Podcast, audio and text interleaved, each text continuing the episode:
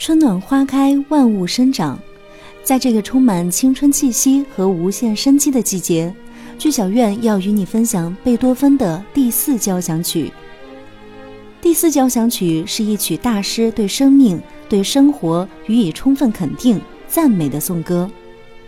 可能大家会问，为什么深受病痛折磨，同时又对现实社会异常不满的贝多芬，突然会写出这样的一部？充满明朗色彩的作品，答案只有一个：当时的贝多芬正在恋爱。时间定格在一八零六年，当时贝多芬的恋人正是匈牙利贵族小姐特雷泽。那应该是贝多芬生命中最幸福的光阴吧。特雷泽曾与贝多芬私下悄悄订婚。这段感情维系了四年左右。从1804年到1808年期间，贝多芬给特雷泽写过十三封情书。这次恋爱对于贝多芬来说十分重要。他曾经在信中对特雷泽说：“是你把我从耳聋的危机之中解救出来，我将证明我不会让你失望，我会更加勤奋地创作。”虽然最终因为门第观念和世俗偏见，婚约被毁，但是浪漫温馨的感情生活却让贝多芬充满了创作热情，才思敏捷。从落笔到完成，第四交响曲几乎一气呵成，顺利流畅，而且旋律中充满了生命和青春的气息。下面，我们就一起来聆听贝多芬。第四交响曲的第二乐章。